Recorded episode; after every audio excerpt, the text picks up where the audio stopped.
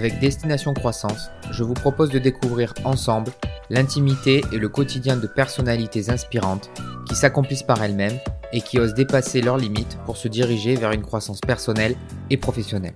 Mes invités sont des entrepreneurs, sportifs ou personnalités influentes de la société civile. Chaque rencontre nous permettra de tirer des exemples concrets et de mettre à profit des outils nous permettant d'actionner notre propre processus de croissance vers la meilleure version de nous-mêmes. Je suis Michael, financier et entrepreneur, et je suis ravi de vous accueillir sur mon podcast.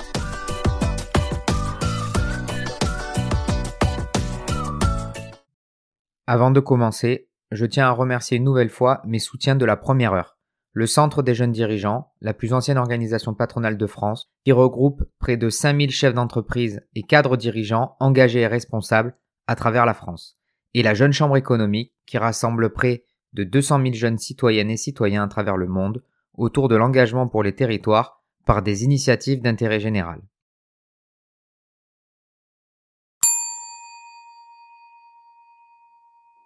Salut Mathieu. Salut.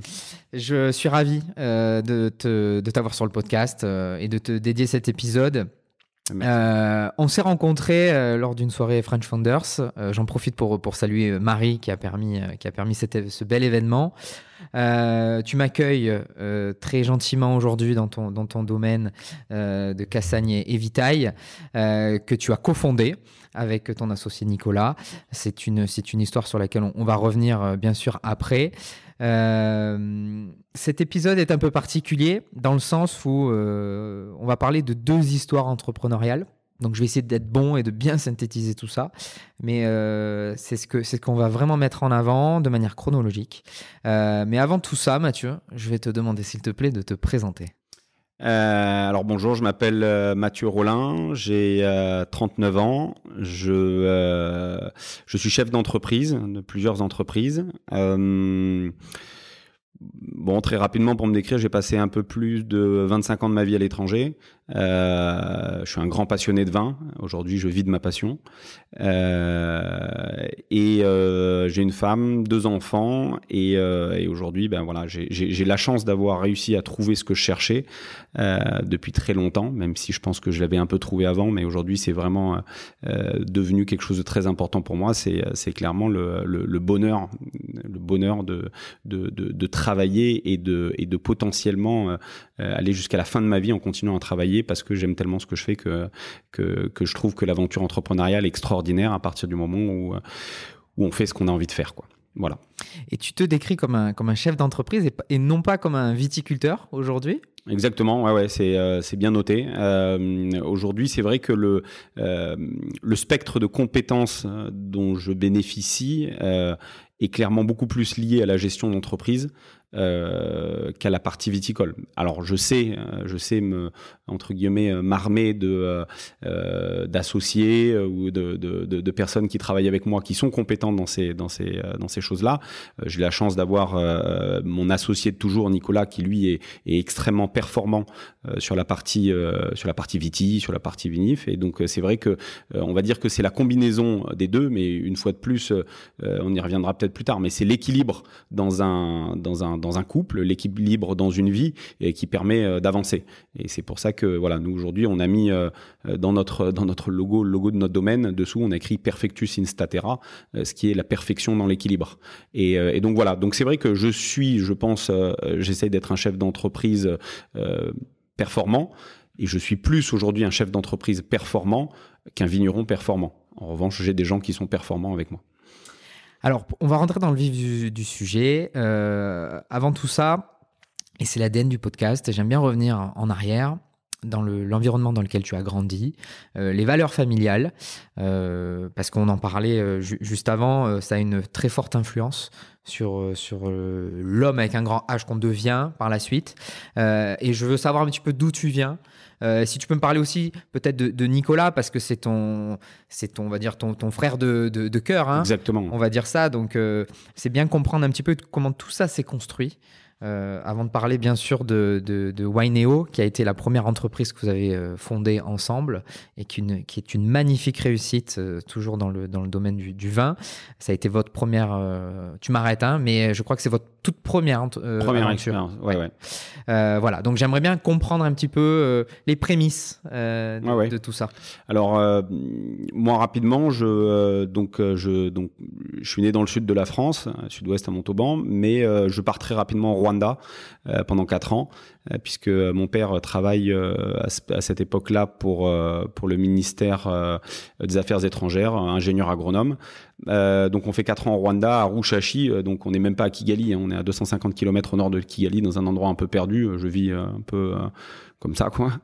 Euh, je fais ensuite euh, quatre ans et demi à Madagascar, euh, à Antsirabe, et puis donc j'ai une enfance jusqu'à mes 10 ans qui est clairement unilatéralement à l'étranger, en Afrique.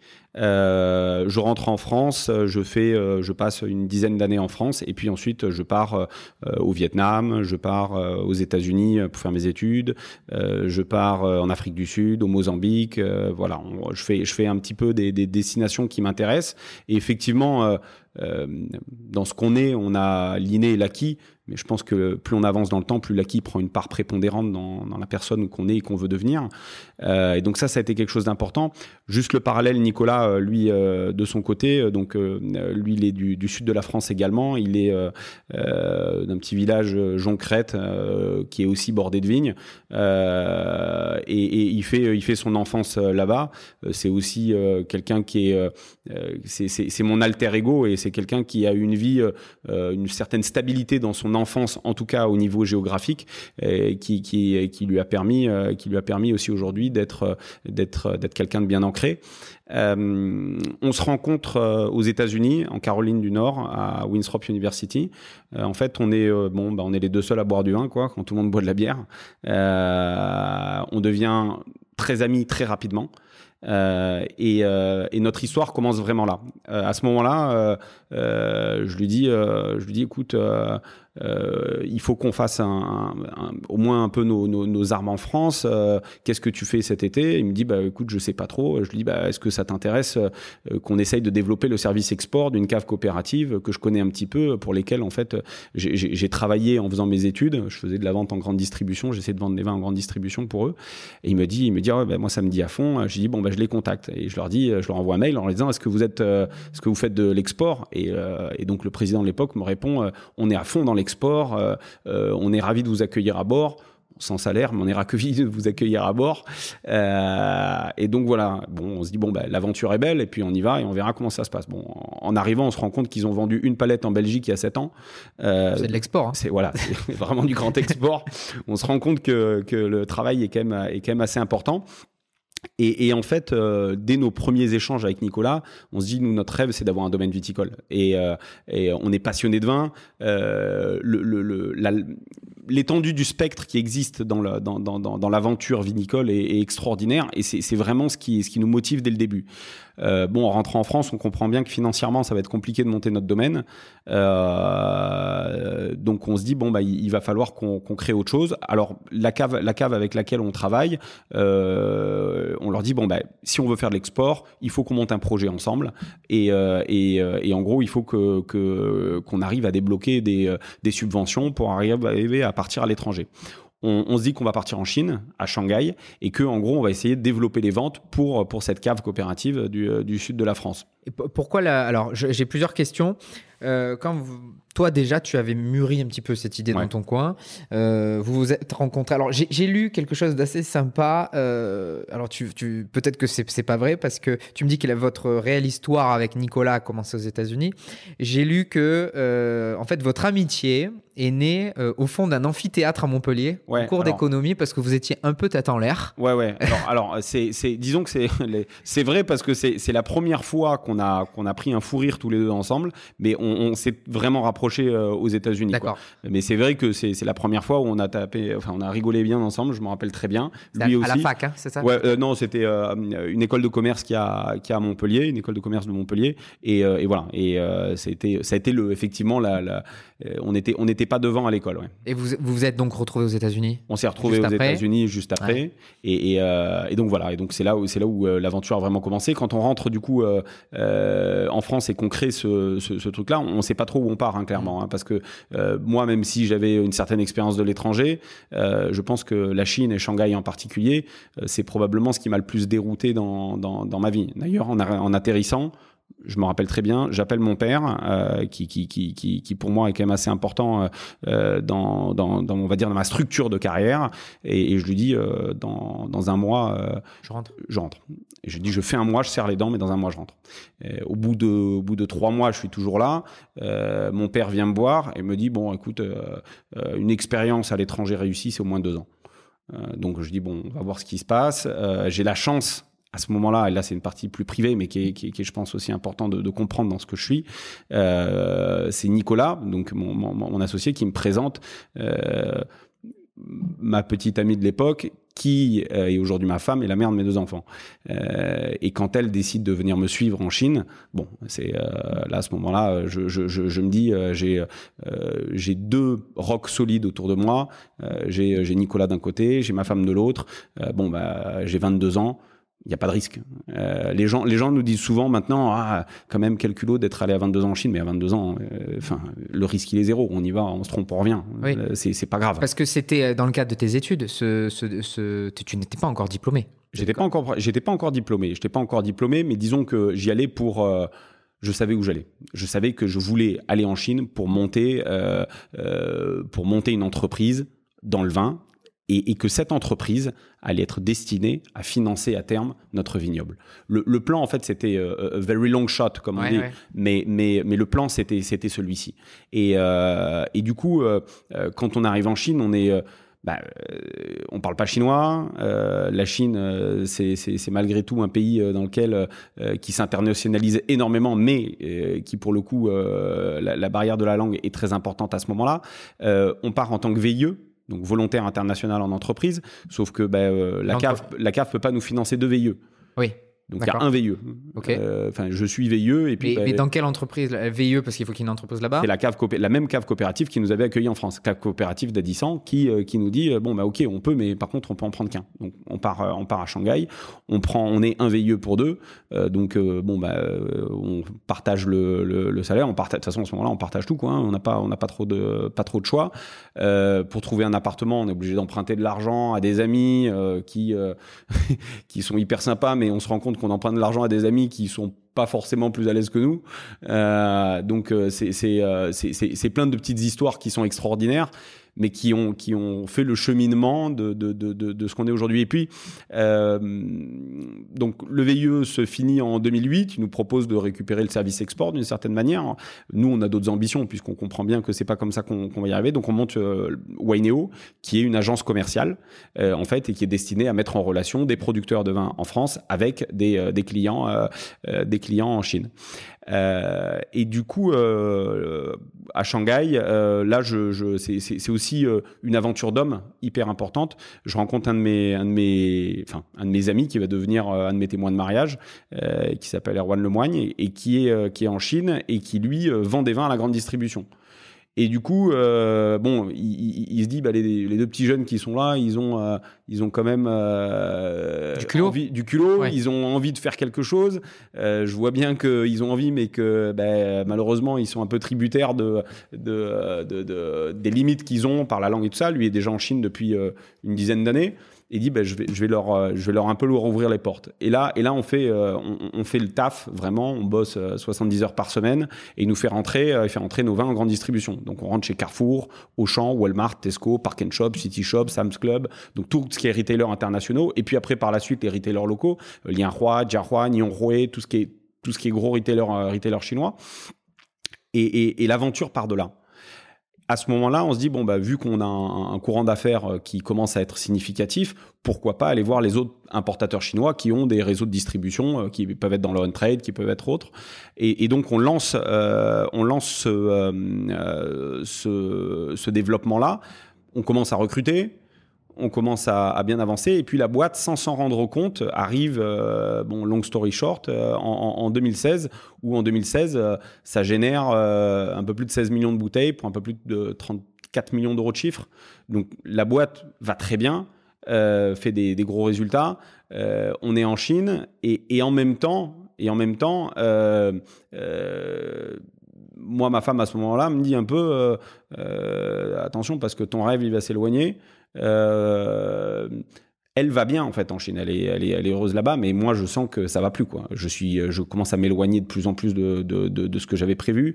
Euh, ma balance, on repart sur la balance, est en train de se déséquilibrer. Euh, est-ce qu'elle va pas tomber?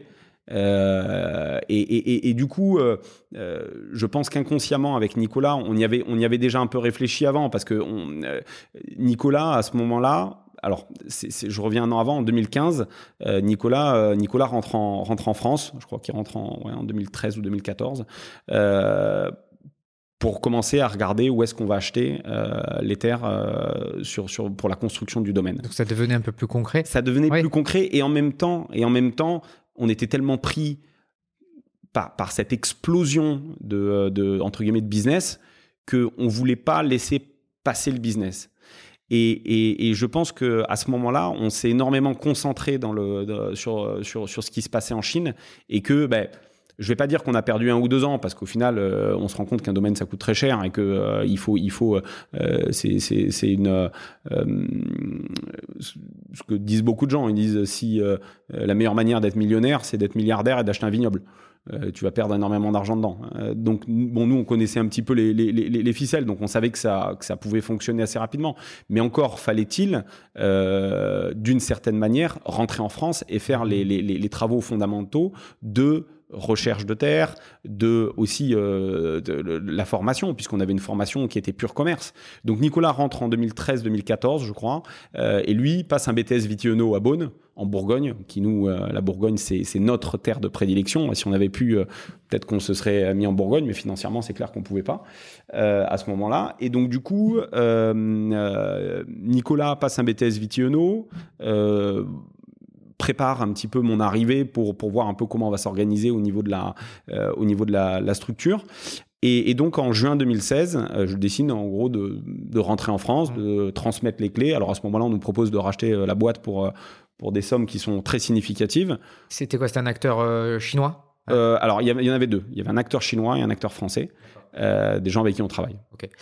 Alors avant de passer, parce qu'on a passé plusieurs étapes là dans, le, dans, dans les, les, les, projets. On, se disait en off, je fonctionne beaucoup à l'instinct. Ouais. Je me laisse, je me laisse guider. Euh, comment, comment tu as fait pour ne pas t'éloigner du projet initial À 22 ans, tu me disais, j'ai en tête euh, d'avoir mon propre domaine. Ouais.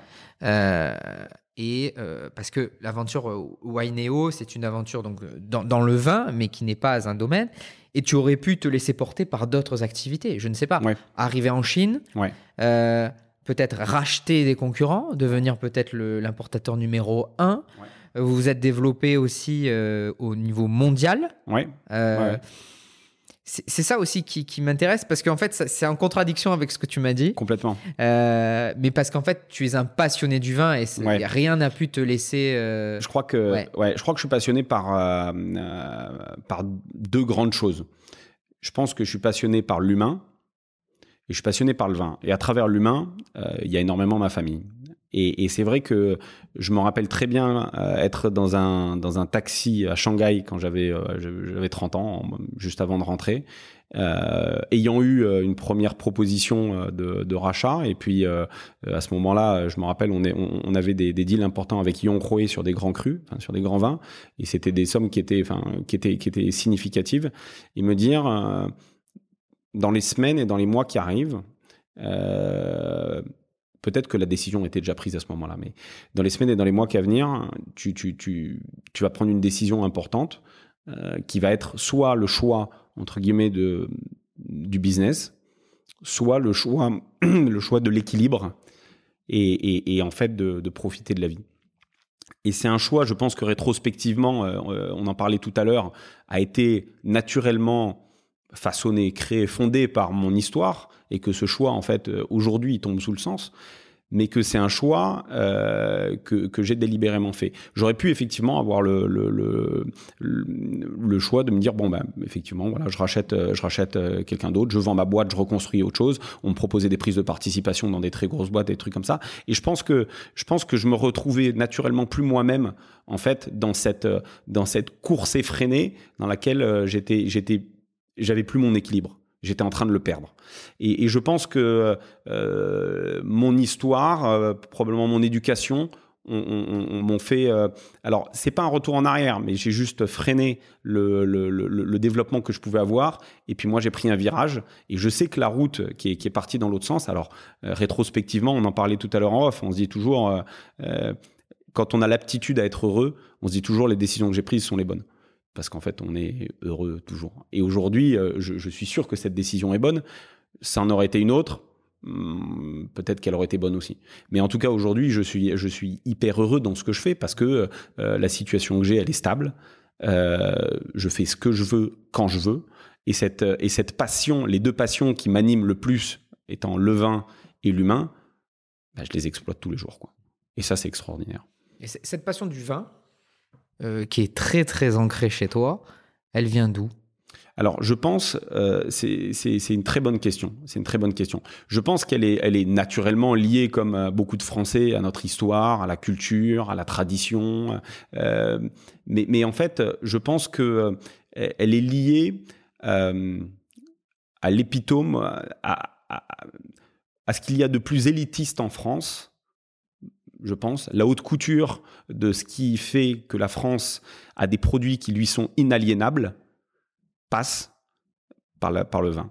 C'est-à-dire qu'aujourd'hui, clairement, euh, euh, il y a une passion organoleptique euh, de, de, de, sensations cognitives, visuelles, sensorielles, qui, qui, est très importante et qui, moi me passionne, retrouver à l'intérieur du vin euh, des arômes euh, de pêche, d'abricot, de truffes, de tabac, de café. C'est des choses qui sont, qui sont extraordinaires. En revanche, je pense que, à l'instar de ce que tu disais initialement dans, dans le, au, début de l'entretien, euh, tu disais, tu, tu dis je suis chef d'entreprise et, et, et, pas je suis vigneron. Et eh ben, je pense que ce qui a animé initialement euh, ma volonté de, travailler dans le vin, c'était évidemment euh, la passion que j'ai pour le vin, puisque depuis que je suis tout petit, mes parents euh, me, font goûter du vin.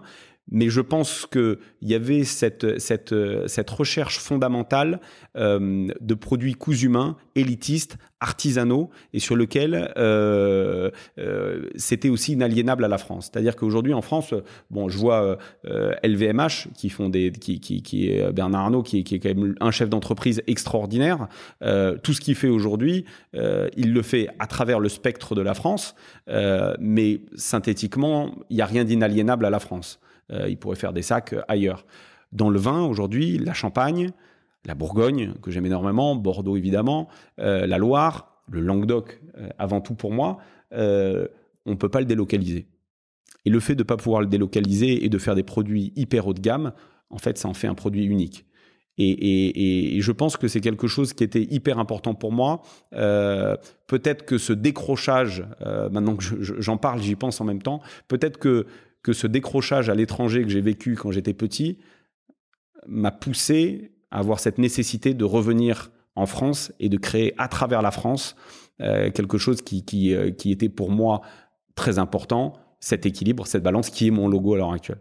Et je pense que c'est quelque chose qui est effectivement euh, hyper, hyper, hyper important. Quand on a entre 0 et 10 ans, on a un besoin de stabilité qui est important. Et, je pense que euh, le fait d'être, euh, de partir à un endroit puis à l'autre, euh, tout ça, c'est peut-être quelque chose qui, qui, a dû me manquer et, qui fait qu'aujourd'hui, j'ai besoin d'être très ancré et à travers, pourquoi pas, des, des, des, produits. Et la France, qui est quand même un pays. alors, je, je, je, sais très bien critiquer la France comme tous les Français. je sais reconnaître aussi tous ses atouts. Et, je sais reconnaître exactement tous ses atouts. Et pour moi, le vin, c'est quelque chose qui est extrêmement important. Après, les émotions les deux grandes émotions et, ça corrobore un peu ce que je disais précédemment par rapport, au, euh, par rapport à mes deux grandes passions. Moi, les deux grandes émotions que j'ai eues, c'est avec des hommes, enfin des humains, pardon, et avec, des, et avec du vin. Et, et, euh, le vin, euh, c'est un monde dans lequel, à l'instar de, de, de, l'homme aussi, dans lequel, euh, quand quand on commence à, comprendre, quand on commence à, s'habituer, à, poursuivre en fait une, recherche de compréhension, euh, le vin, c'est presque sans limite, quoi. Euh, c'est extraordinaire. Il y, a, tellement de choses à voir. On, on, verra jamais tout dans le vin. Et en même temps, euh, et en même temps, c'est un monde qui est extrêmement difficile, hyper compliqué, dans lequel il y a, une nécessité d'humilité de par la redistribution des cartes qui est faite chaque année. Et, et, je trouve que, je trouve que euh, persister à essayer de comprendre comment ça fonctionne sans réellement jamais euh, arriver au bout, puisque je, je pense que euh, j'arriverai jamais à faire. On fait pas de vin parfait. On fait on fait on fait des grands vins en fonction des millésimes, en fonction de ce que la terre nous donne. Mais mais cette recherche constante de, qualité, d'élitisme, de coûts humains, euh, c'est extraordinaire. Et avec des vins qui, qui, qui nous surprennent parfois, euh, même chez, nous, il y a, des choses qui se passent sur certains millésimes. Euh, en, effectuant exactement la même récolte au même moment, avec des conditions quasi similaires, quasi, quasi similaires, avec le même process, la même FA, la même malo, les mêmes élevages et tout ça, mais qui sont diamétralement opposés. Et, et, et, on est en constante nécessité de, de, de, de recherche. Et euh, alors, il faut pas que ça déborde sur le... Euh, quand, quand l'homme comprend pas, il a besoin de croire. Mais le problème, c'est que quand on va trop dans, dans le dogme, dans, ces choses-là, euh, très souvent on se perd. C'est pour ça qu'il faut avoir qu'il y ait une recherche constante de qualité de produit et, en, acceptant d'être qu'un maillon de, la grande chaîne. Et, un maillon, plus j'avance dans le temps, plus je me rends compte euh, du côté anecdotique de, ce que le maillon peut représenter et, que le facteur humain existe, mais il est extrêmement marginal. Et, et tout ça, là, euh, tu l'as appris euh, de par ton expérience, ta première expérience avec euh, Wineo, avec tous les vins que tu as pu importer pour la clientèle chinoise. C'est par cette méthode-là. Est-ce qu'il y a eu des rencontres marquantes? Tu parlais des hommes avec un grand H. Hein. Est-ce que derrière, il y a des rencontres marquantes qui Ouais. ont, qui, qui t'ont, qui, qui ont validé tes choix, infirmé tes choix Dans les deux sens, et dans les deux sens évidemment, Euh, il y, a- eu des, euh, euh, il eu des gens, des personnes qui qui, m'ont fait comprendre qu'il y avait des que le vin est, est- un biais de développement important. Et en même temps, et en même temps, on, fait face à deux mondes qui sont qui sont complètement différents. En Chine, euh, bon, j'ai expliqué, on faisait euh, 16 millions de bouteilles, ça génère à peu près 16 millions euh, pour, pour presque 35 millions d'euros de chiffre. Euh, on est sur des produits à 2 euros départ, quoi, 2 euros, 2,50 euros départ. Et là, on est sur de l'industrie de masse. L'industrie de masse, c'est intéressant financièrement. En revanche, philosophiquement parlant, c'est moins nourrissant. Aujourd'hui, je suis dans des produits complètement différents, très élitistes. Euh, On produit 20 000 bouteilles par an, pas tous les ans. Euh, on a 300 personnes en liste d'attente pour avoir une bouteille. On comprend la nécessité euh, de- d'aller dans, cette recherche d'élitisme. Et ça, je pense que cette recherche d'élitisme, euh, c'est la Bourgogne qui, qui, qui me l'a énormément apporté. Euh, donc, euh, il y a eu des il y a eu des vins. Alors je pense à je pense à, à au premier vin on va dire que qu'on ait goûté avec euh, avec Nicolas qui nous ait fait euh, vraiment euh, comprendre que c'est c'est c'est enfin on savait où on voulait aller. Mais disons que là ça c'est c'est c'est c'est venu vraiment affirmer de manière très forte ce qu'on ce qu'on voulait faire. Euh, C'était quelle bouteille? alors, c'était un château Peugeot 1929 euh, qu'on a ouvert. Et quand on a ouvert, euh, quand on a ouvert cette bouteille, je me rappelle très bien, c'était I Love, c'était dans nos bureaux à l'époque euh, à Shanghai. On était en plein centre-ville. C'était un vendredi soir. Non, c'était un jeudi soir puisqu'on faisait régulièrement des soirées dégustation. C'était un jeudi soir. Et, quand on a quand on a dégusté ce vin, euh, ben en fait, il y a eu toute l'histoire qui nous a sauté à, la figure. Euh, on l'a ouvert avec un bilam parce que bon là c'est sûr qu'on peut pas l'ouvrir avec un, tire-bouchon normal. On, a servi, euh, on a servi ces verres et au moment où on sert les verres, on est cinq autour de, la table. plus personne ne parle. Il y a un moment vraiment qui est, quasiment religieux.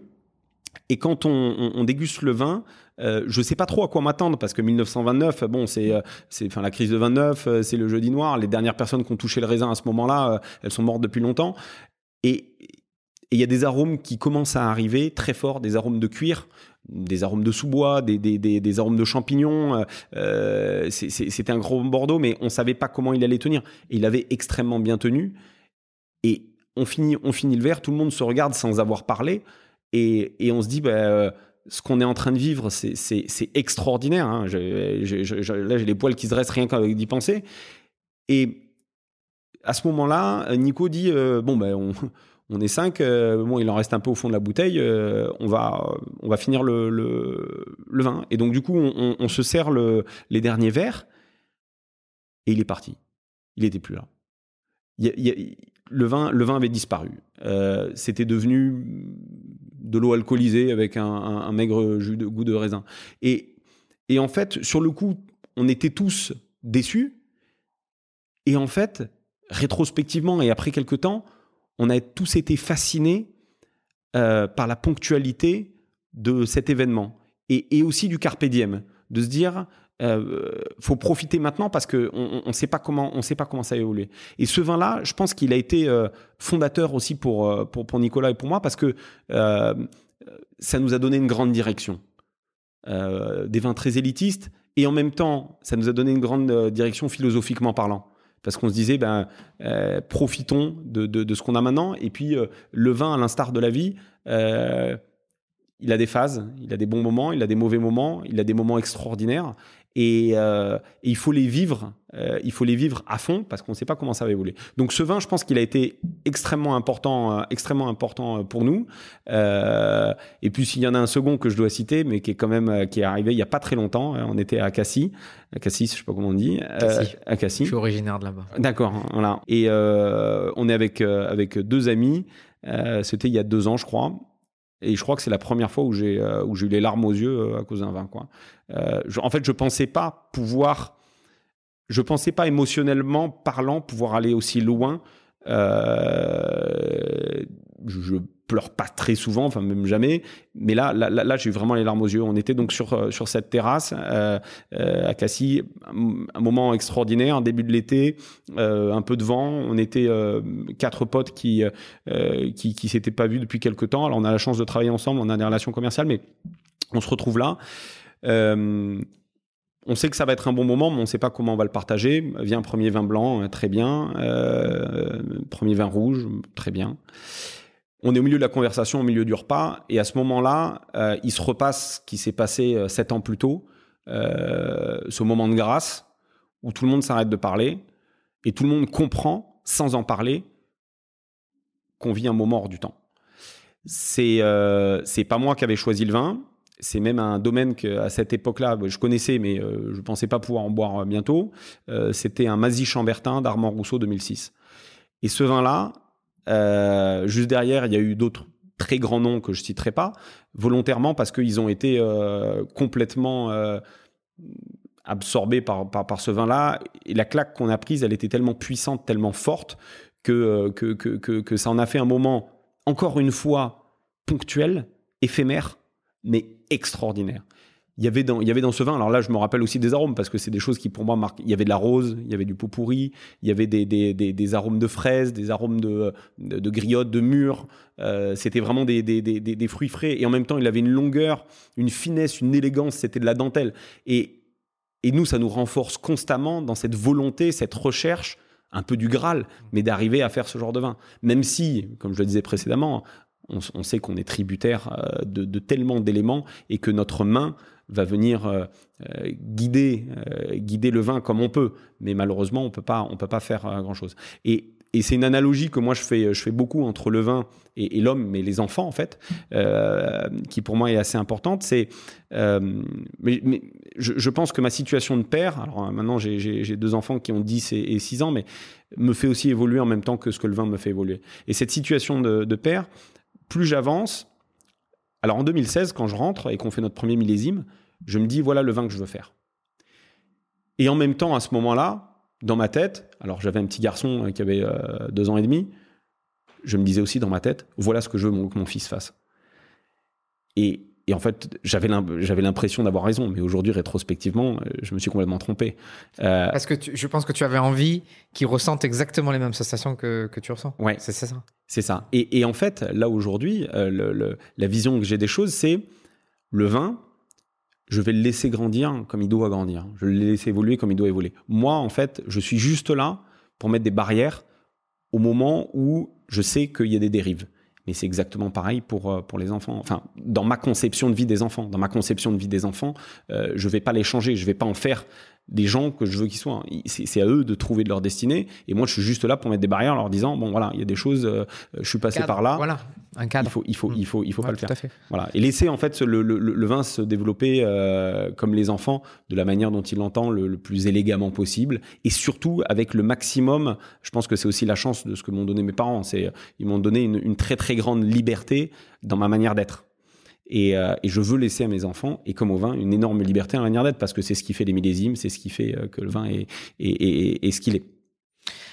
Je reviens sur, euh, Wineo et, et, cette envie de faire vraiment du, sur-mesure en, termes de, en de vin, de qualité de vin.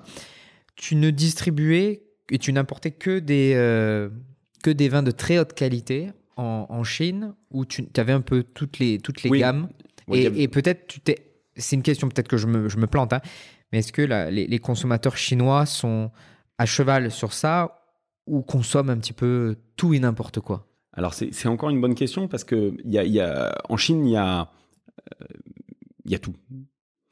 Et il y a euh, une immense majorité, ils sont 1,4 milliard millions, qui, euh, qui sont culturellement pas forcément très proches du, monde du vin. Et donc qui euh, sont plus dans, le, euh, dans, la consommation de découverte. Et ça, c'est des vins plus entrée de gamme Est-ce que ta première question était est-ce que tu importais que des vins entrée de gamme et des vins de gamme? J'ai importé les deux, mais avec une immense majorité de vins entrée de gamme, clairement. Donc il y a une partie de la population qui rentre en fait dans le monde du vin parce que euh, euh ils sortent de, décennies de maoïsme dans lequel ils n'ont pas eu le droit à la propriété et ils ont euh, besoin de découvrir le monde. Ils veulent des costumes italiens, ils veulent des, burgers américains et puis du vin français d'une certaine manière. Et donc du coup par là c'est l'aspect découverte. En revanche financièrement parlant et avec les taxes qu'il y a, ils sont pas prêts à mettre non plus des, sommes extravagantes dans les bouteilles. Ça ça représente l'immense majorité de la consommation de vin en Chine. Et ensuite la consommation élite qui existe de manière substantielle, se divise entre deux grandes catégories. La première catégorie, qui est la plus représentée, qui est une consommation d'images. Donc euh, c'est en gros, euh, euh, je veux montrer que j'ai réussi, donc j'achète des grands vins. Donc j'achète des Lafite, des Latour, des Conti, des choses comme ça. Très bien. Et la deuxième partie de la population, qui, est, qui, achète des vins aussi assez haut de gamme, qui, elle, en revanche, va faire un vrai travail de profondeur sur la qualité des jus. Et là, c'est assez impressionnant parce que la Chine apprend extrêmement vite et ils ont une capacité à absorber les informations qui est, qui est déconcertante. Et cette catégorie de population-là, euh, aujourd'hui, arrive avec des pouvoirs d'achat qui sont, euh, qui sont plus importants, arrive à truster des vins qui sont euh, quasiment euh, introuvables, euh, introuvables en France. Donc il y a trois catégories bien distinctes, avec l'évolution naturelle du marché, qui est que plus on avance, plus il y a des gens qui comprennent, et puis il y a, y a un travail de fond qui est, qui est, qui est extrêmement bien fait par, par beaucoup de vignerons, beaucoup de gens sur place, pour, pour continuer à, à essayer de, de, de, de développer ça. Maintenant, il faut pas oublier que euh, la culture euh, alcool qu'ils ont, c'est l'alcool de riz, euh, qui est une très très grande culture également, comme, la, comme, comme celle du thé, dont, dont, dont, dont je suis vraiment passionné aussi. donc, c'est des gens qui, qui, ont des capacités importantes à terme à comprendre ce, monde du vin. Il y a énormément de, choses qui, sont faites. Euh, il y avait d'ailleurs un, journaliste qui avait écrit, euh, c'était Jean-François Plouget, je crois, qui avait écrit ça du tourisme à Montpellier, qui avait écrit euh, un très très beau livre entre euh, dialogue entre le thé et le vin. Et c'était quelque chose qui était vraiment vraiment très très bien fait parce qu'on voyait qu'il y avait une symétrie importante, énormément d'analogies de, de, entre entre ces deux produits. Donc voilà, c'est le monde du vin en Chine et c'est un monde qui est en constante développement oui, donc en fait, votre, votre objectif, c'était de vous calquer aussi sur le besoin, forcément répondre aux besoins de la population chinoise, de la clientèle chinoise en, qui, qui, montait en gamme aussi. Hein. et c'était compliqué d'importer du, du, vin français, de convaincre des, des, des, des vignobles français de s'exporter? Alors, la Chine a toujours fait énormément rêver l'Occident. L'Orient a toujours fait énormément rêver l'Occident, en général. Euh, donc, c'était, euh, euh, c'était, c'était d'une certaine manière, ils étaient faciles à convaincre parce que quand on regardait les articles de presse, tout le monde avait la sensation que c'était un Eldorado. Euh, ce qui n'était pas forcément le cas d'ailleurs, parce que nous, quand on arrive, on a quand même deux années qui sont, qui sont un peu compliquées. Hein. alors après, ça, se décante très rapidement, mais c'est un Eldorado. Enfin, il y a beaucoup de producteurs français qui considéraient ça comme un Eldorado, ce qui est pas vraiment le cas, encore moins maintenant. Donc du coup, euh, ils étaient ils étaient ok pour exporter leurs produits. Après, il y avait quand même euh, un certain nombre de prérogatives à l'entrée qui étaient euh, qu'il fallait maîtriser, notamment au niveau des notamment au niveau de tout ce qui est import douanier. donc là pour le coup export douanier, au niveau de, des étiquettes, du packaging, il y a quand même beaucoup de paramètres qu'il fallait mettre en place pour arriver à en faire un produit qui soit entre guillemets euh, bien accueilli par le marché. Ça c'était votre job aussi? Ça c'était ça c'était aussi notre notre notre boulot effectivement. Euh, et c'est un boulot qu'on a fait euh, qu'on a fait dans le temps avec il faut pas l'oublier à ce moment-là quand même pour nous une vraie un vrai besoin d'arriver à s'en sortir financièrement pendant notre domaine.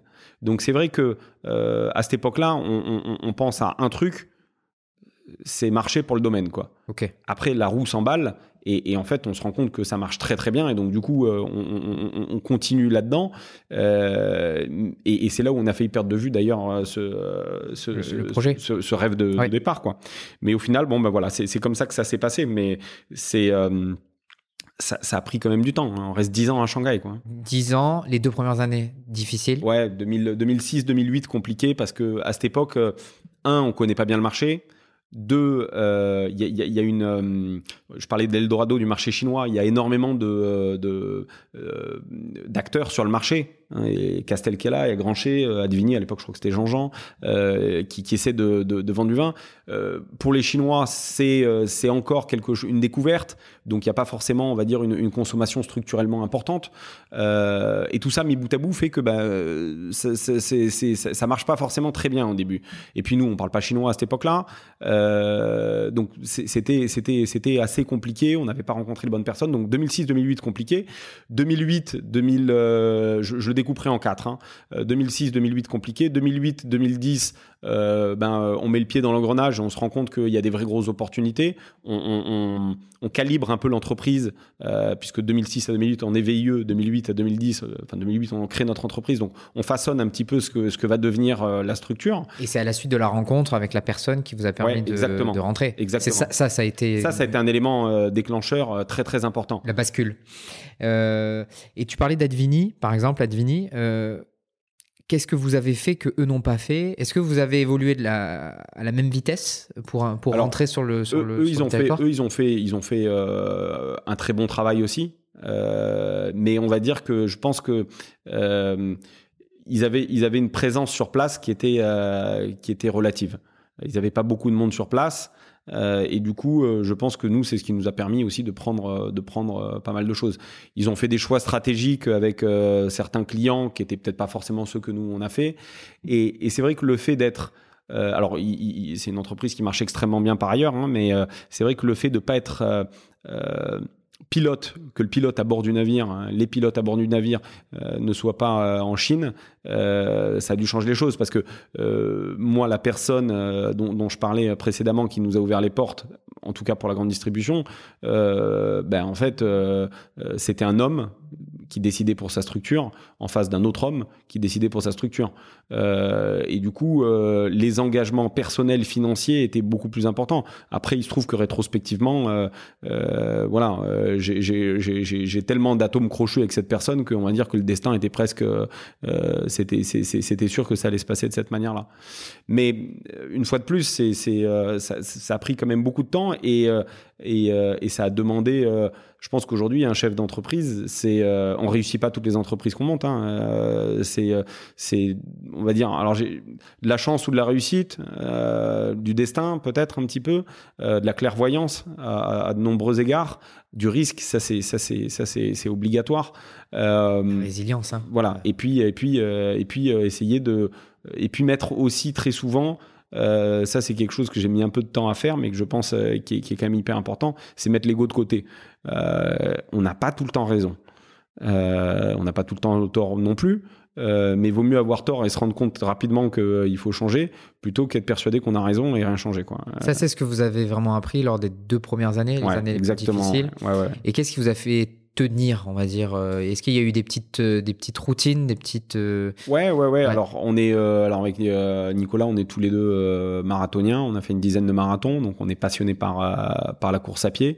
alors maintenant un peu moins, mais on est passionné par la, course à pied. On est, on est passionné par les aventures communes, donc on fait, comme on disait tout à l'heure, hein, moi c'est mon frère. Hein, c'est, on a fait des choses que j'aurais jamais pensé faire. On a fait de la chute libre tous les deux. Moi, je suis phobique de l'avion, donc euh, déjà ça partait bien. On a fait le Mont Blanc il y a deux ans ensemble. Euh, Non, non, le Mont Blanc, la, ah, montée en, du Mont Blanc. Euh, bah, L'UTMB, pour l'instant, on n'a pas le niveau, mais euh, c'est un truc qu'on aimerait peut-être faire un jour. Bah, il y, y, a une histoire de points, je crois. Hein. Ouais, Il, faut, il, faut, il faut des points. Le problème, c'est que vu que nous, on n'aura pas les points, c'est sûr. Quoi. Donc, euh, donc voilà.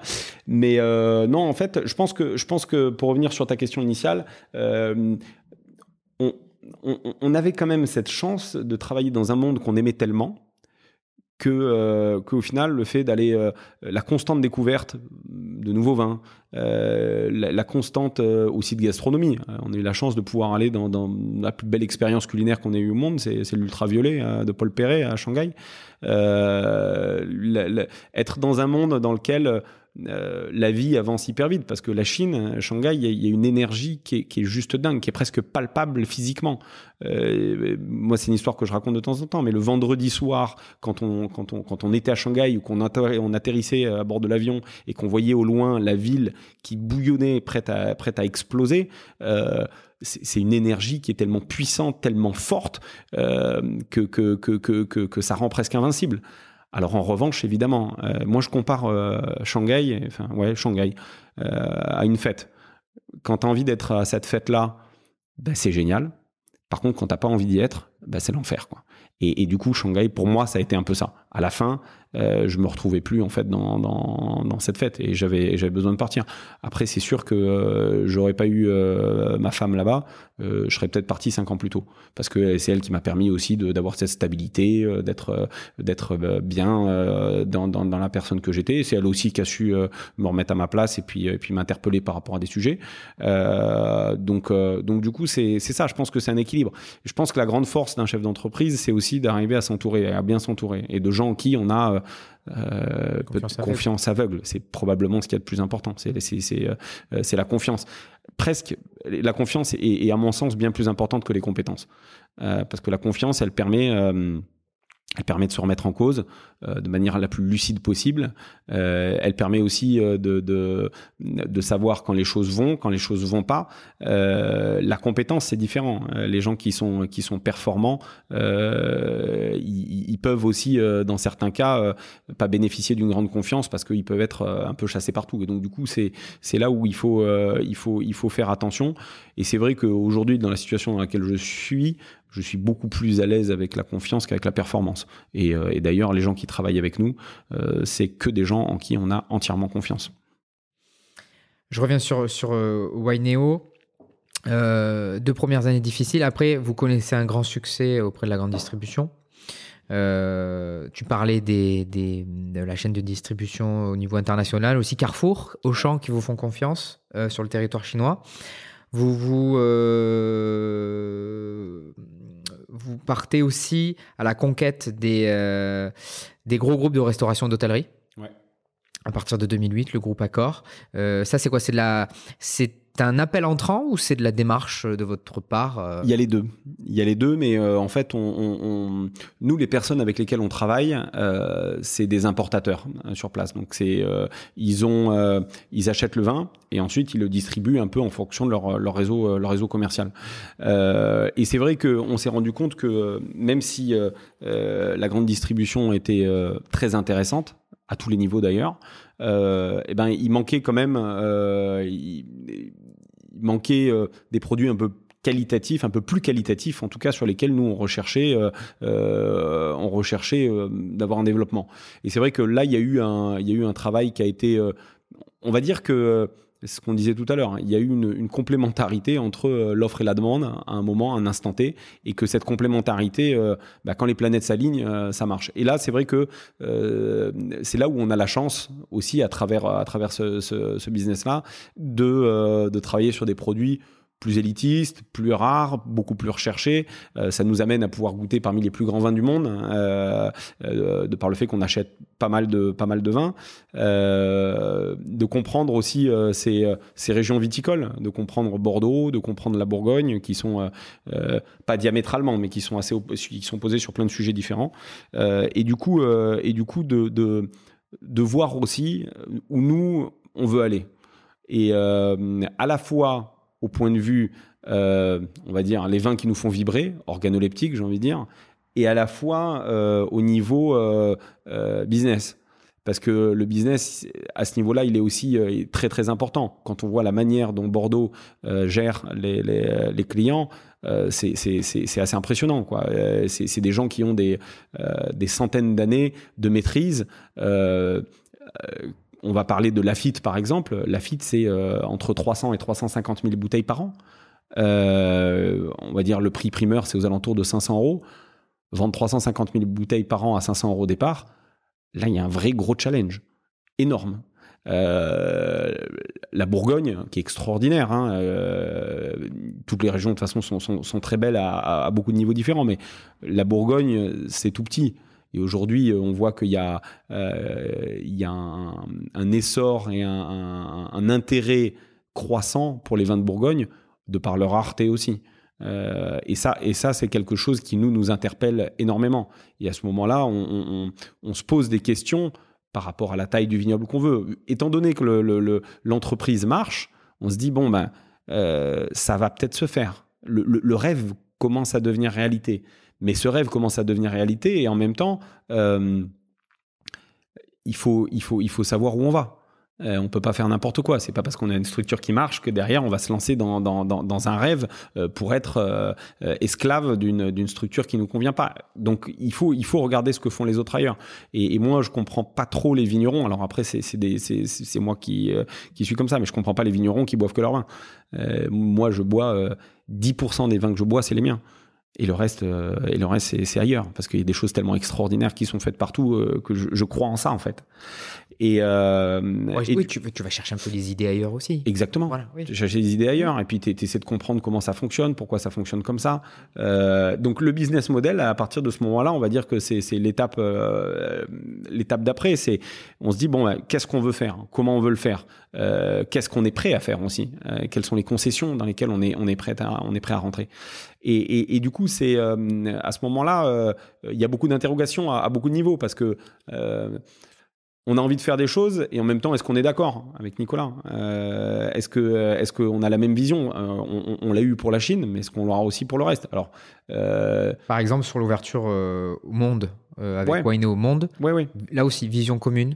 Ouais, là aussi vision commune. En fait, on, a cette chance-là, à mon avis, avec, avec Nicolas, d'être un couple euh, euh, qui s'écoute beaucoup et qui se connaît très bien. Euh, et du coup, on sait qu'on est dans la même équipe, qu'on est dans le même bateau, et il y a une liberté qui est énorme de, de, chaque côté qui nous permet vraiment d'être à l'aise sur, sur les décisions qu'on prend. On prend jamais de décision majeure sans se concerter. Euh, et donc l'ouverture au monde, euh, c'est de se dire bon bah, ce qu'on arrive à faire au niveau euh, commercial entre guillemets d'agents commerciaux sur le sur la Chine, bah, en fait, on peut, on peut le dupliquer ailleurs avec des codes qui sont clairement différents. Mais on peut le dupliquer ailleurs. Donc on, on commence un petit peu sur euh, euh, sur la sur la sur les États-Unis, et puis ensuite vient la Russie, euh, vient la Nouvelle-Calédonie, un petit peu d'Afrique. Et, et, on se rend compte que c'est des, des marchés, en fait, on, on dit beaucoup aux, aux États-Unis, if you made it here, you can make it anywhere. Euh, bah, enfin, moi, je crois que c'est surtout vrai pour la Chine, quoi.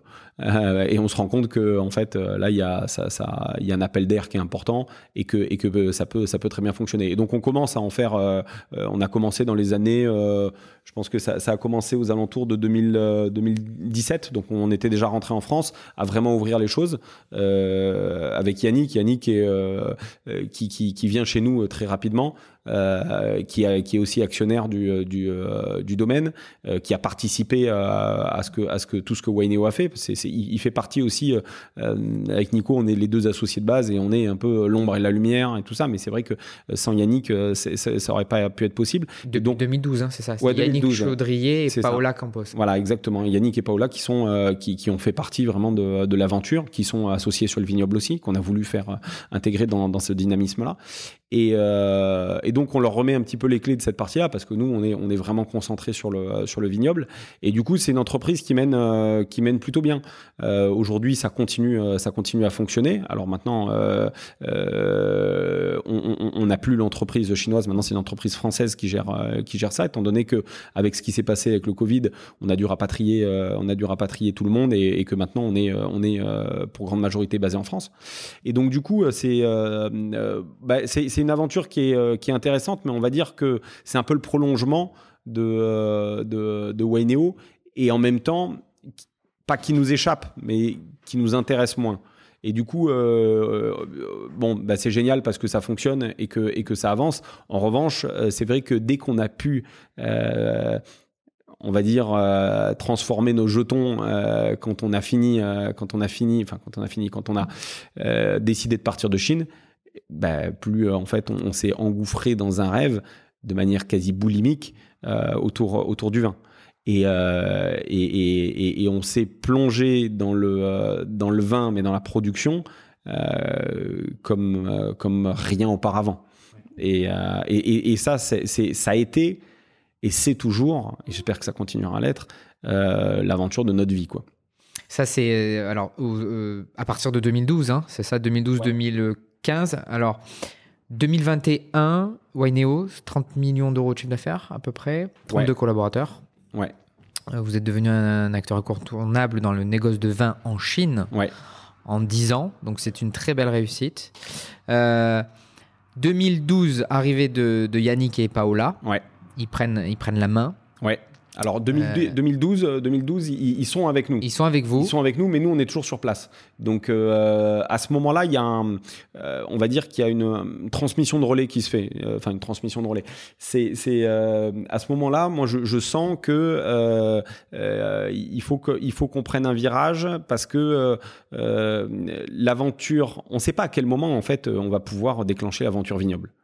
Euh, donc à partir de ce moment-là, je crois que c'est 2012, 2013 ou 2014, je sais pas, il faudrait que je regarde, que Nico rentre en, en, France. Mmh. Et moi, j'ai besoin de, de, de, de, quelqu'un aussi qui, euh, qui, qui, me soutienne et qui soit, qui soit là euh, sur, sur le développement que je veux avoir. Parce qu'à ce moment-là, l'entreprise est en train de prendre feu. Quoi. Euh, donc du coup, Yannick arrive, puis Paola. Euh, puis après Benjamin, Maxime, Marie. Après, il y a, beaucoup de monde qui, euh, arrive.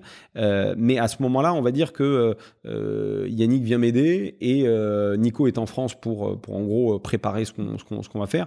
Et Yannick m'aide à développer. Et alors là, il y a, la période, on va dire, donc il y a eu 2008, 2006, 2008, 2008, 2010.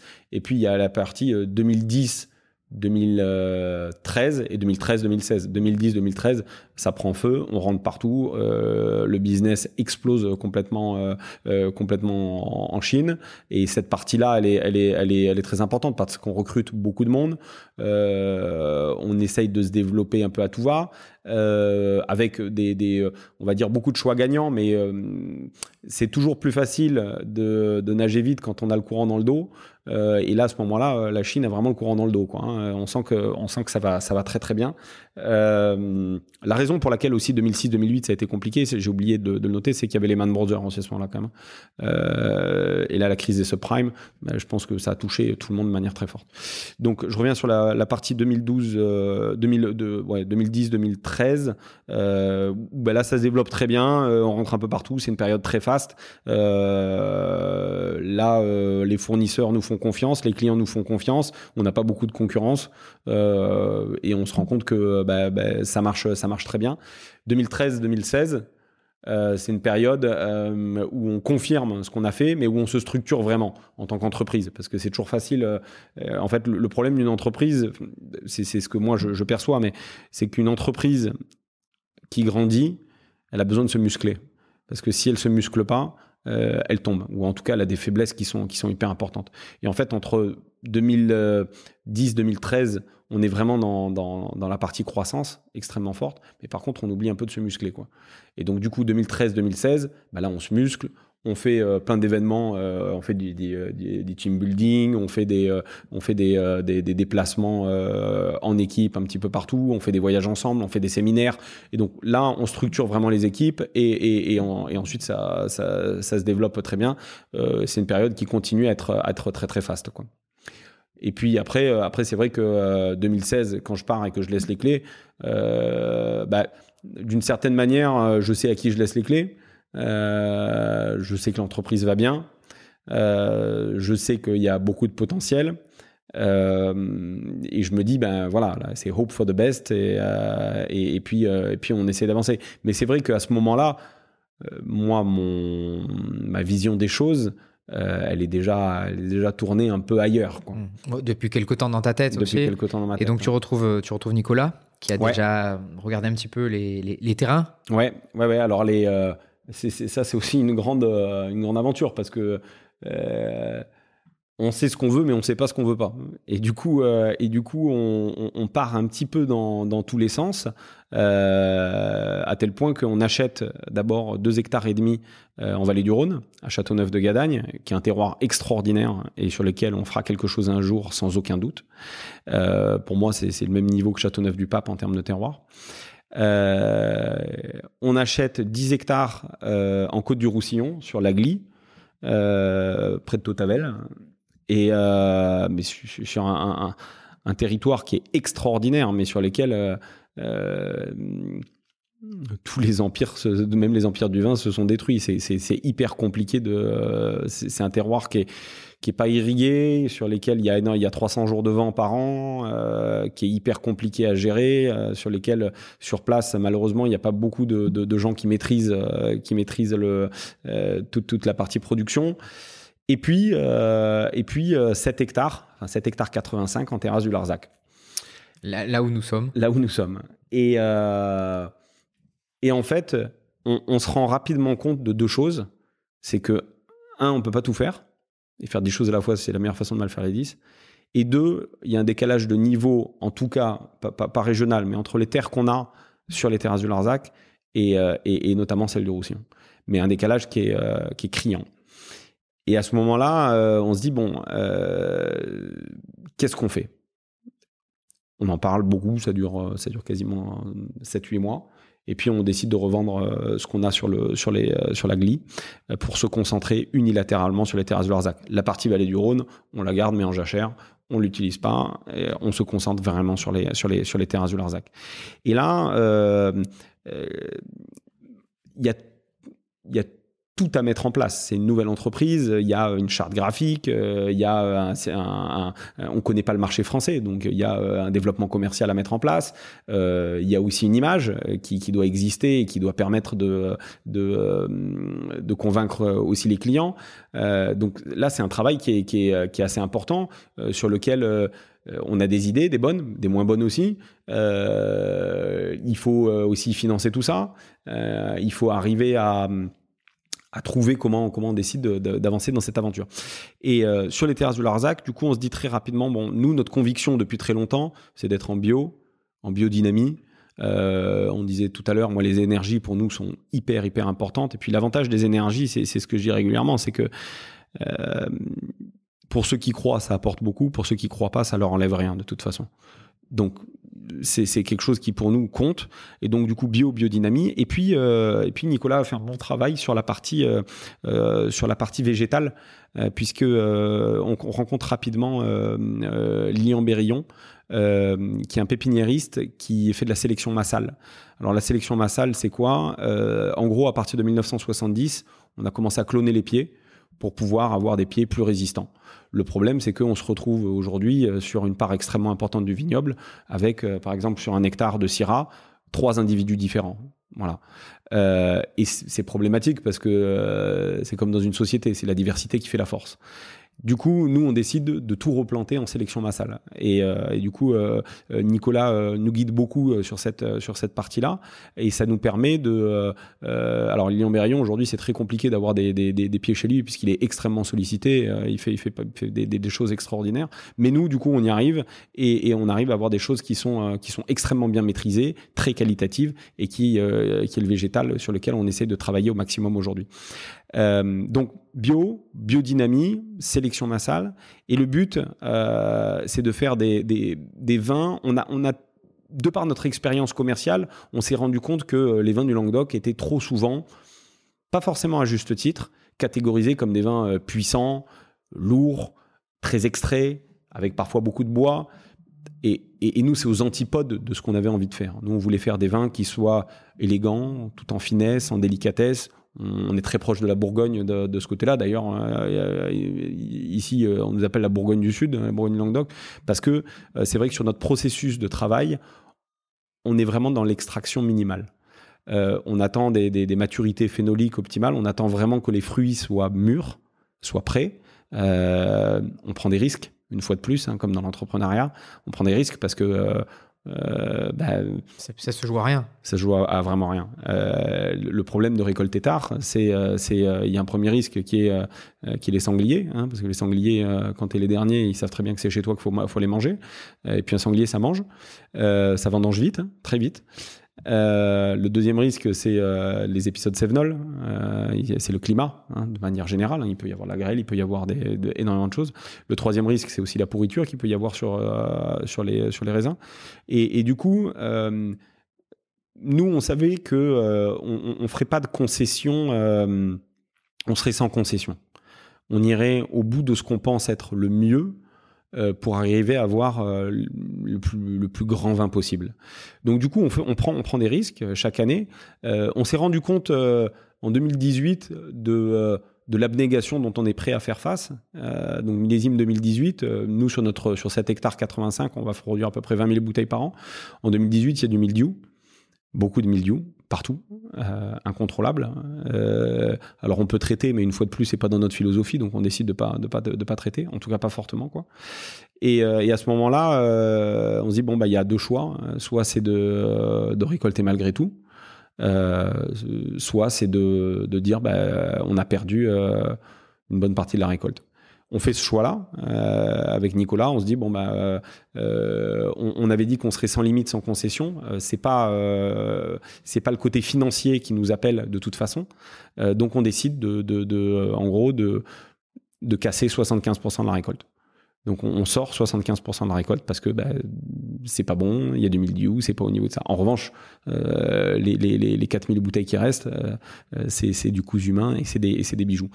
Et du coup, euh, quand, on, quand, on, quand on rentre là-dedans, ça nous a donné aussi le niveau d'exigence qu'on allait se donner dans les, dans les années à venir. Euh, 2018 aussi, euh, c'est marrant parce que le sort est, quand même, est quand même particulier. À la fois, on, perd cette récolte, une bonne partie de cette récolte, et à la fois, euh, notre vin est, dégusté, alors qu'on l'a pas présenté. Hein. c'est un de nos amis, euh, Pierre Coudurier, qui fait un, qui a Saint-Émilion, qui fait parmi les plus grands Saint-Émilion du monde je lui avais envoyé des bouteilles et puis euh, il, a, il a un des plus grands critiques euh, qui s'appelle James Suckling, euh, un des plus grands critiques au monde au niveau, au niveau du vin, qui dit mais bon, ben, on va déguster, on va voir ce que, ce que ça donne. C'est toujours intéressant de voir des nouveaux vins. Et, et, il nous classe dans les, dans les 50 meilleurs vins du monde. À ce moment-là, à ce 2018. Voilà, mais sur le millésime 2016. Ouais, ouais, d'accord. Puisque à ce moment-là, c'est ce qui est, c'est ce qui est, c'est ce qui est dégusté. Est-ce que vous êtes allé euh, relativement vite dans le, la, la, la constitution du, du, du, vin que vous souhaitiez. Ouais, ouais, ouais. Alors les vins, euh, ce qu'on disait tout à l'heure, hein, les vins de 2016 sont plus les vins d'aujourd'hui. Euh, il y a eu un cheminement euh, philosophique, spirituel, euh, de travail aussi, de connaissance de nos vignes, qui a été, qui a été extrêmement important. Et, et du coup, euh, c'est plus les mêmes vins. Et aujourd'hui, quand je bois le 2016, c'est un très grand vin, mais que je bois avec un peu de nostalgie. Et, en même temps, je le regarde comme comme un dessin que j'aurais pu faire quand j'avais 8 ans, quoi. en me disant, on a probablement été trop interventionniste sur ce vin ce que je disais tout à l'heure aussi, c'est qu'en 2016, on voulait guider les vins comme on, les sentait. Aujourd'hui, on les guide plus. On, essaie juste d'éviter des trucs et, 99% du travail est fait à la vigne. Et quand les raisins arrivent, le vin est presque déjà fait. même si on est tributaire du climat et du, du, millésime. Euh, et du coup, euh, du coup en 2016, on c'est un vin, euh, c'est un vin que voilà qu'on regarde avec, euh, on, l'a trop touché. On, était évidemment influencé par beaucoup de gens qui nous disaient ah mais il faut pas faire ça, il faut faire ça. Ah mais attention ton vin il fait ça. On touchait le vin tout le temps. Et du coup euh, c'est vraiment pas ce qu'il fallait faire. Et ça a été une vraie surprise même pour vous? Ouais, ça a été, ça a été, ça a été une, grande surprise. Et la, note de, James Suckling, ça a été une grande surprise. Et en même temps, tout de suite, ça a entraîné une chaîne mais énorme de, sollicitations pour avoir, pour avoir du vin. Et, Oui, parce qu'en fait, tu dis, c'est, arrivé en, donc en 2018, au moment où vous perdiez 80% euh, de la récolte. de la récolte Et à côté de ça, vous avez cette note positive, ultra positive, Enfin, quelque chose d'incroyable, d'inattendu. Euh, parce que la question que j'allais te poser avant que tu me parles de ça, c'est comment vous avez géré cette partie d'échec, on va dire. Enfin, c'est pas un échec, mais c'est c'est le sort s'acharne. Ouais. Euh, qu'est-ce qu'on fait euh, Comment et, mais tu as ça derrière qui te dit tu es sur la bonne voie. Tu es sur la bonne voie, exactement. Alors nous, euh, on parlait de, on parlait d'énergie tout à l'heure.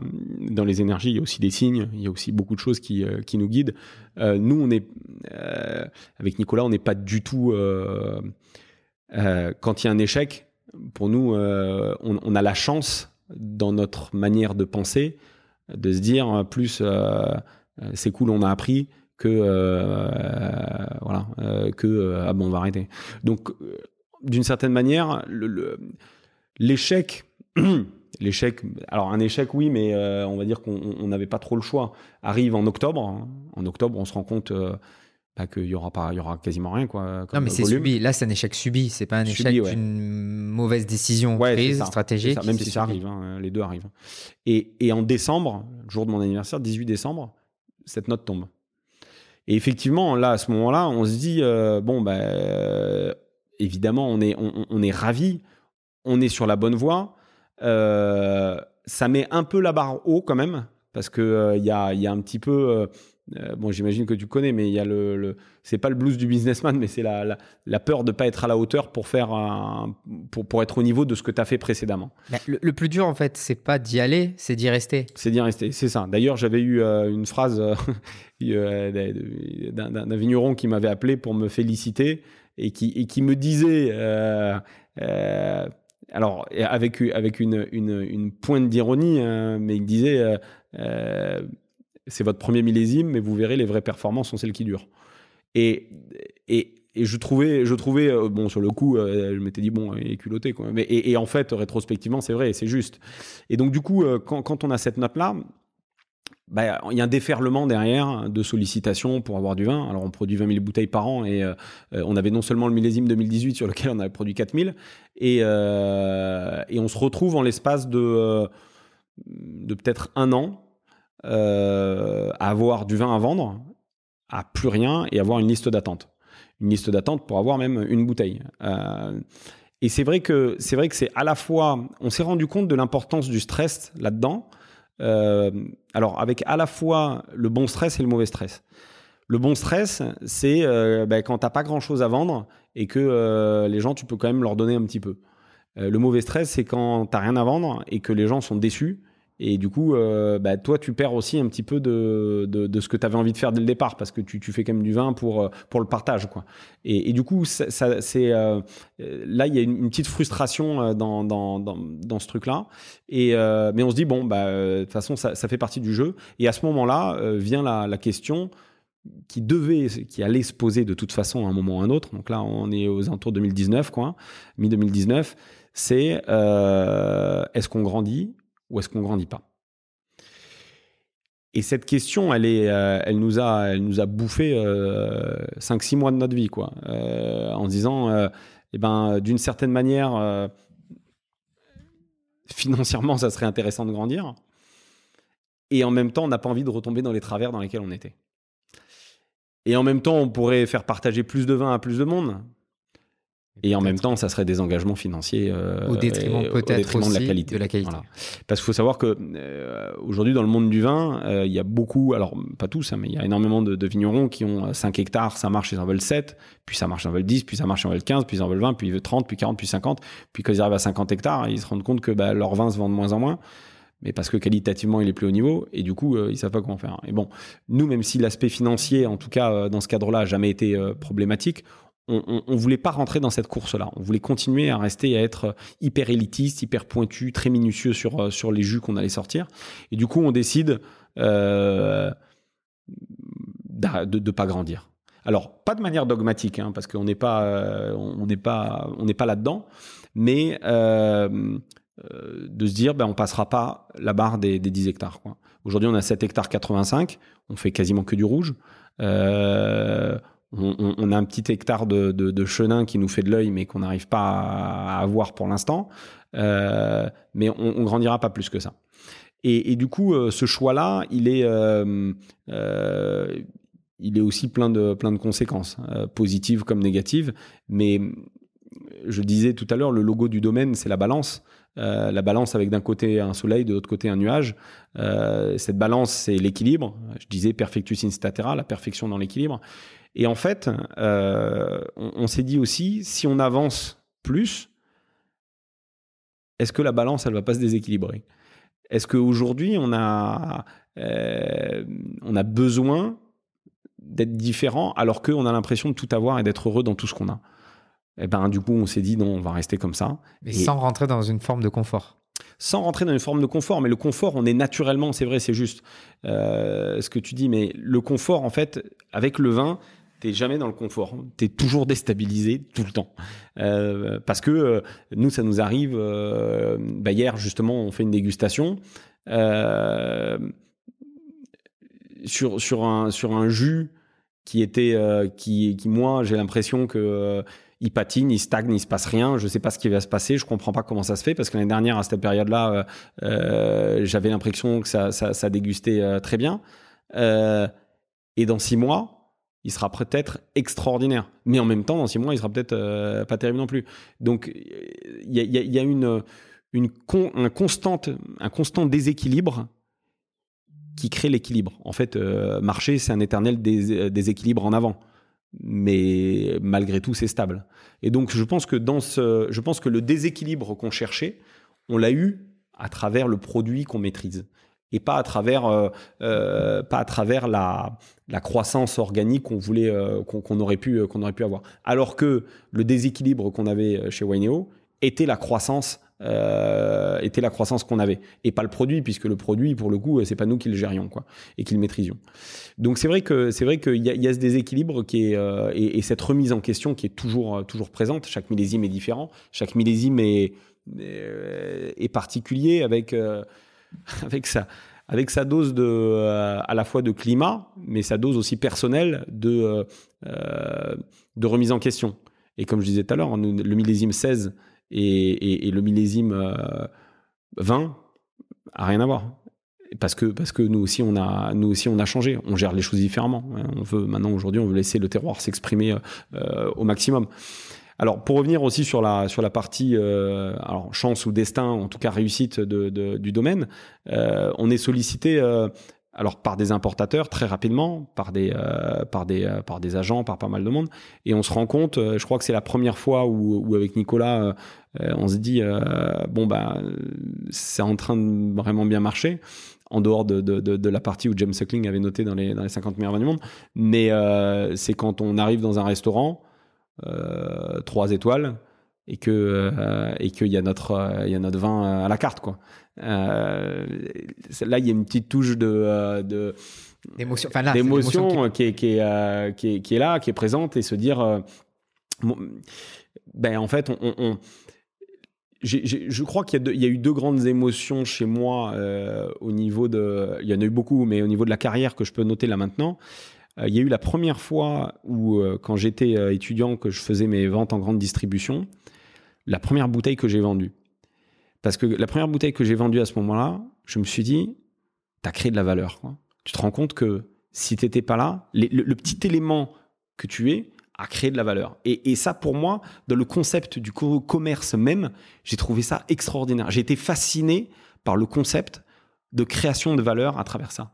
Et le deuxième, ça a été là. Alors, en l'occurrence, c'était au Vieux Puy chez Gilles Goujon, euh, à Fonjoncouze, euh, où, euh, où je vois mes vins et je me dis, eh ben, là, tu viens de participer d'une certaine manière. Il y a beaucoup d'étrangers qui vont, de, gens qui sont passionnés. À la, fine fleur de ce que tu pouvais faire à travers un produit de qualité en France. On n'est plus, plus dans le, côté, on va dire, mercatique, on est dans le côté qualitatif. Tu as apporté une pierre à l'édifice qualitatif de ce que peut constituer ça. Et ça, ça a été une émotion, une émotion particulière qui, vraiment, qui vraiment nous a un peu émus. Et, surtout, vous avez participé aussi à la, à la redynamisation du, de la région ici. Oui, bien sûr. Euh, parce que euh, vous, vous faites partie de cette nouvelle génération de, vignerons qui ont bouleversé un petit peu les habitudes. Ouais, ouais. Et, euh, et rehaussé hein, de manière, on va dire, un peu spectaculaire le, niveau de la qualité. Ouais. Alors après, on a eu, on a eu cette chance. C'est les terrasses du Larzac, on le choisit d'abord pour le terroir.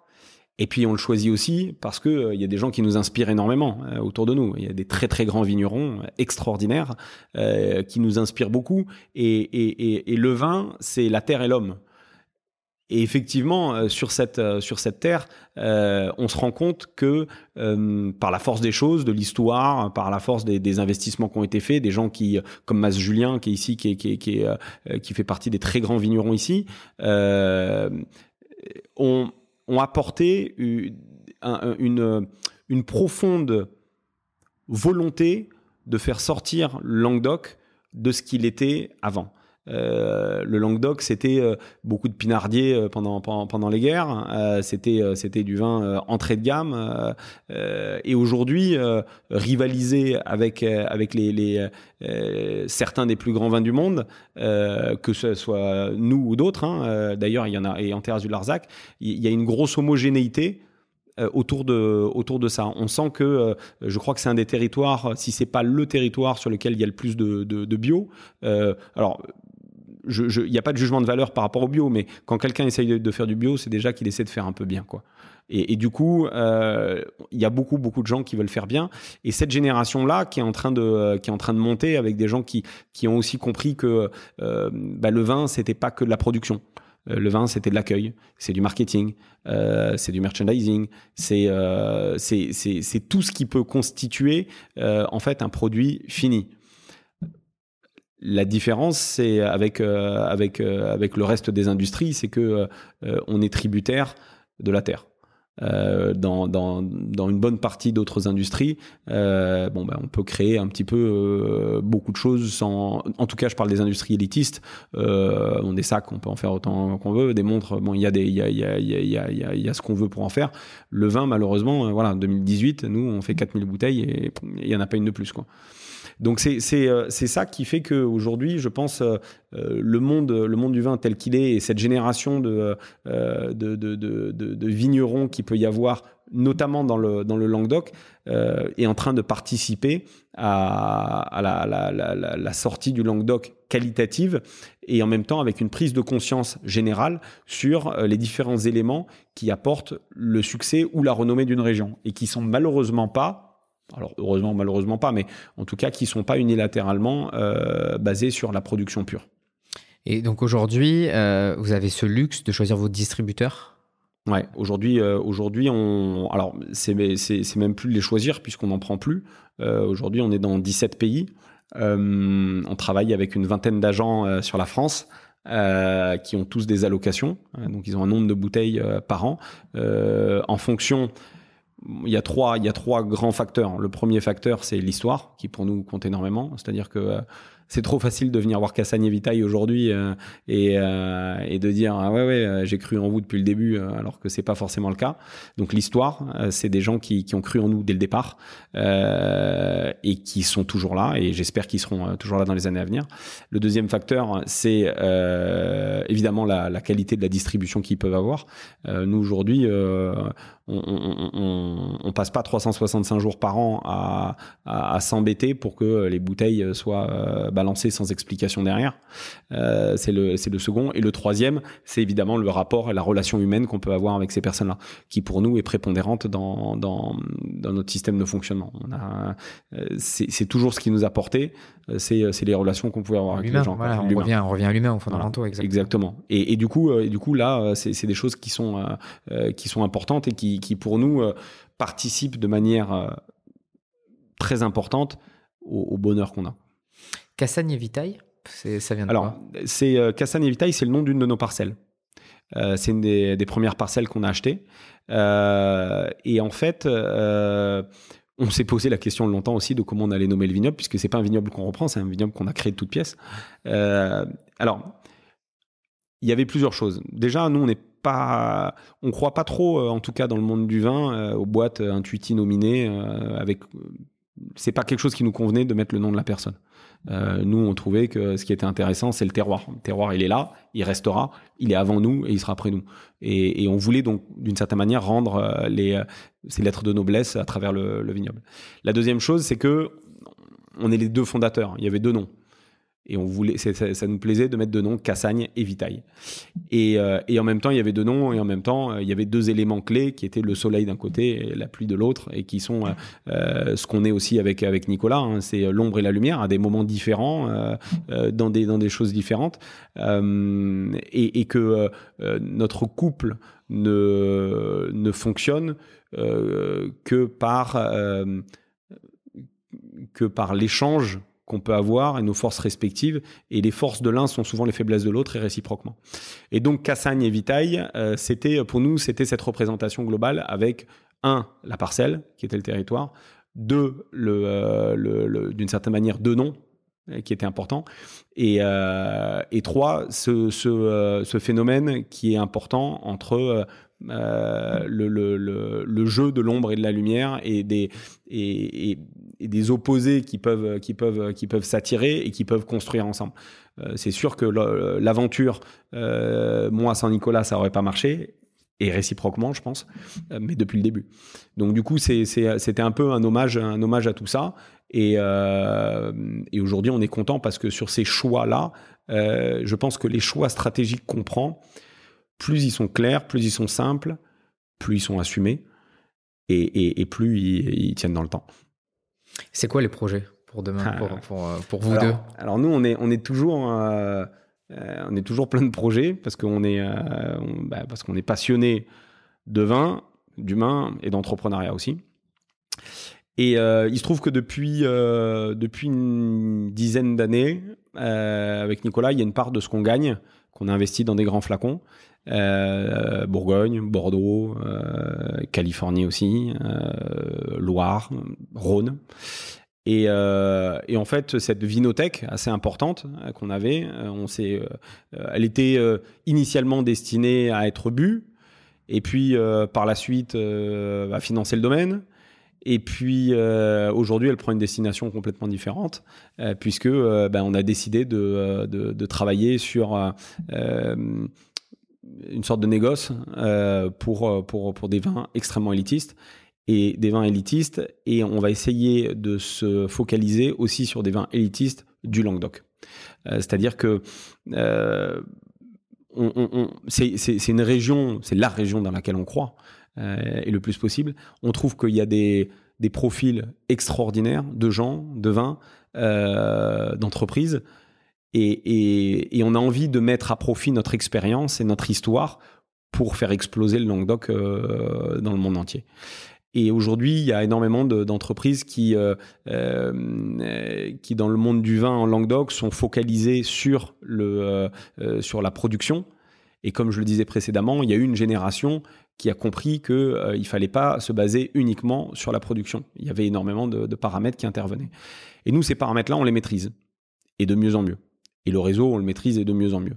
Donc du coup, on aimerait mettre tout ça à profit et créer une entreprise euh, pour arriver à faire, euh, euh, à sélectionner des petits producteurs élitistes, qualitatifs, qui malheureusement se focalisent quasi unilatéralement sur leur production et c'est très bien, et les aider en fait à développer les choses en, traversant les frontières, à la fois sur des paramètres de notation de vin, à la fois sur des paramètres de distribution, pourquoi pas sur des paramètres marketing voilà, nous, c'est euh, le nouveau projet qu'on a. Et si on peut euh, euh, laisser une partie de ce qu'on a appris au Languedoc, euh, ce sera euh, ce sera un leg qui qui, qui, nous euh, qui nous cirait très bien quoi. On a l'impression que voilà si on arrive à mettre tout ça à profit ça pourrait faire ça pourrait être quelque chose de, de, génial. Et je pense que aujourd'hui on est dans la on, a commencé par être dans la création ce qui est normal. Ensuite on, a été dans la passion. On l'est d'ailleurs maintenant à plein temps. Et, et, et, on, arrive à 40 ans tous les deux cette année. euh, il y, a, y, a, y, a, une petite note de transmission qui commence à, qui commence à, à, pointer le bout de son nez. Et, euh, et je, pense que, euh, je pense que ça fait partie des choses qui, qui nous rendraient, qui continueraient à nous rendre très heureux. Et les, les vins, le vin, enfin, ou une bouteille, est toujours classé dans les 50 meilleurs aujourd'hui ouais, ouais. Il y a Pézoul, Pézoul Pendu qui, est, qui, est, qui, est, dans les, dans les 50 meilleurs vins du monde. Et, et après, voilà, c'est mais bon, c'est un travail euh, de, de, l'ombre. Ouais, ouais, un travail de l'ombre, exactement. Mais, mais qui est qui est passionnant. Oui, parce qu'on retient que les paillettes. Ouais, ouais, ouais, exactement. On retient que le bien, en fait. Voilà, exactement. Mais c'est vrai que c'est une aventure qui est extraordinaire. Et aujourd'hui, euh, euh, aujourd'hui, euh, on se dit mais on a eu énormément de chance de vivre tout ça. Et, et, et, et on est à la fois pas nostalgique, mais très heureux de ce qu'on a vécu. Et en même temps, on bouillonne d'impatience de savoir quelle va être la suite de l'histoire. On a fait un grand tour, euh, Mathieu. Est-ce que on aurait oublié de parler de quelque chose sur euh, cette sur ces deux belles aventures entrepreneuriales? Ouais, euh, j'imagine qu'on a dû oublier des, choses ou des ou des gens qui, qui, ont forcément été été avec avec nous tout au long de tout au long de cette aventure.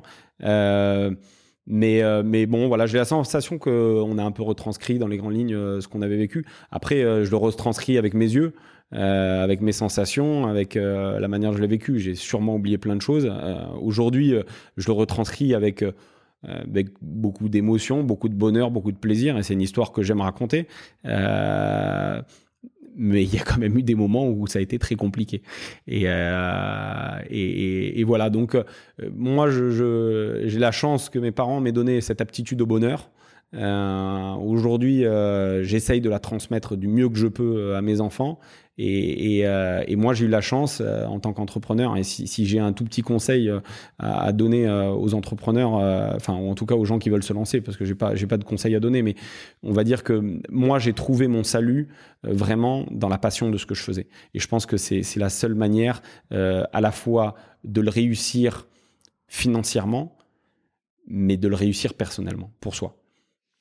Tu disais tout à l'heure, euh, sans, sans, Nicolas, je serais peut-être pas là où je suis aujourd'hui. Oh, c'est sûr, il n'y a pas de doute. Euh, tu, tu, ça veut dire que tu, penses que pour euh, être un grand entrepreneur, vous êtes deux grands entrepreneurs, il faut forcément être à deux Je pense pas qu'il faut être à deux, mais je pense que, je pense que moi, mes compétences étaient, étaient limitées sur une partie des choses.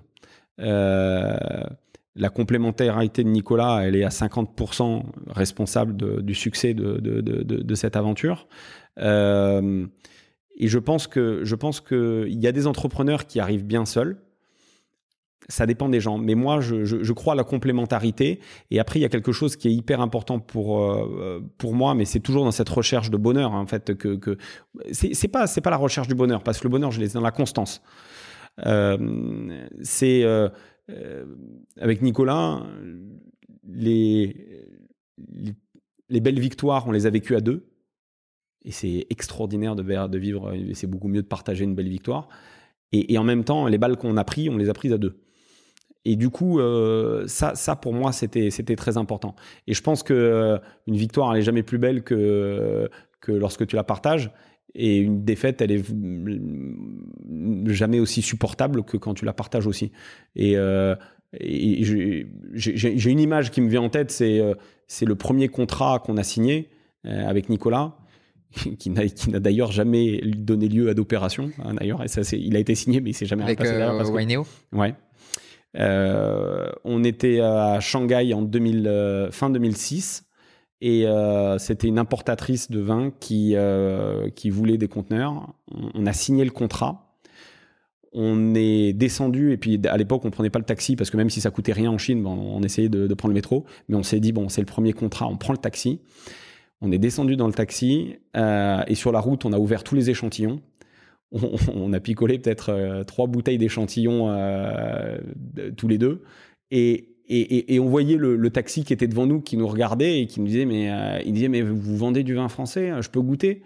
Et, on a partagé ce moment avec lui, on l'a fait goûter le, vin.